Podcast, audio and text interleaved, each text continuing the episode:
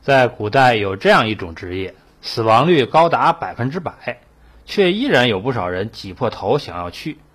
那么，到底是什么样的职业死亡率竟然达到这么高？而又是什么让人们明知是死路一条，却还要去呢？这个职业就是皇陵修建工。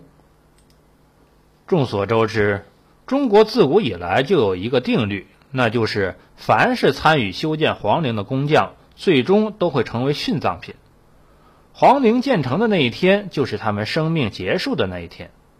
根据不完全统计，古代因为修建皇陵而被处死、被害的工匠人数高达三百五十万人。然而，中国工匠还不是最惨的，印度工匠的下场更悲惨。我们都知道，泰姬陵是印度知名度最高的古迹之一，曾被评选为世界新七大奇迹。同时，泰姬陵也是印度穆斯林艺术最完美的瑰宝，是被誉为最完美的建筑。泰姬陵可谓是享尽所有美誉，但与此同时，这座塔也让无数人为之丧命。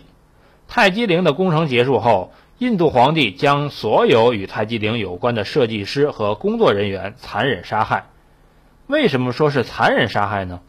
因为在中国修建皇陵的工匠顶多是被困在皇陵，最终活活饿死；但印度皇帝却是将工匠和设计师活埋，或者将他们丢到荒野，任其成为豺狼野豹的美食。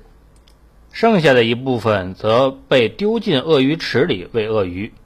印度皇帝这样做的目的不仅仅是让这些工匠保密，同时也想让泰姬陵成为世界上独一无二的建筑。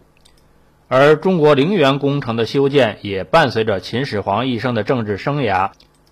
秦始皇十三岁登基，登基就致力于打造皇陵，兵马俑则是秦始皇的陪葬坑。